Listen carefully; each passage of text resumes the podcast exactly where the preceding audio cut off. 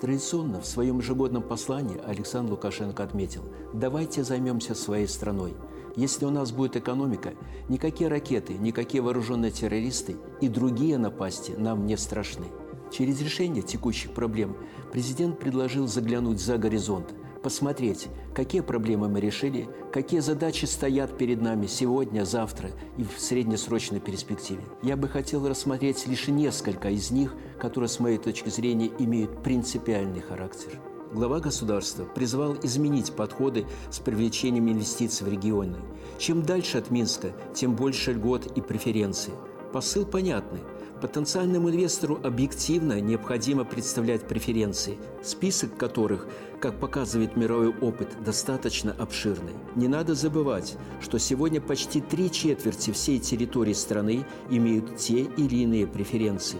Проблема не в их количестве, а в повышении отдачи от них. Возможно, следует поменять сам принцип представления преференций и перейти к так называемому проектному финансированию и поддержке стартапов, в основе которых лежит партнерский договор между государством и инвестором, преференции взамен на выгоды в форме новых инвестиций, рабочих мест, готовой продукции.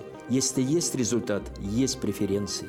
Нет, увы, расстаемся. В этой части хороший пример – парк высоких технологий, которому Александр Лукашенко уделил особое внимание. С этой точки зрения, возможно, даже не столько надо, как пересмотреть приоритеты этого проекта, как их расширить. Экспортная выручка не должна являться единственным критерием для резидентов парка высоких технологий.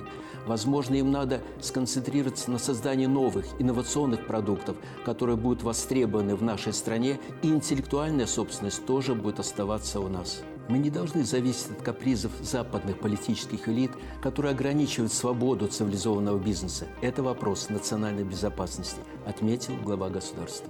В заключении о производственном потенциале союзного государства.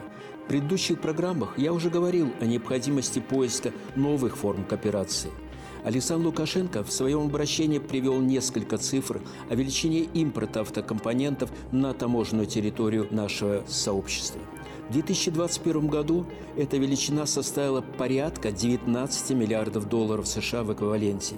Справедливо было отмечено, что это наша компетенция. И российское, и белорусское правительство не только понимают важность решения данной проблемы, но и делают все возможное для ее решения.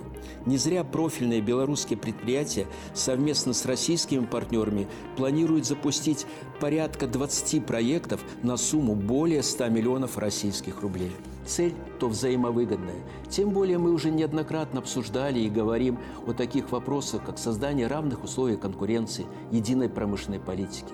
Более того, соответствующие межправсоглашения уже подписаны и ратифицированы правительствами. Думаю, эта проблема решаемая и вполне может быть обсуждена на предстоящем Межгоссовете союзного государства.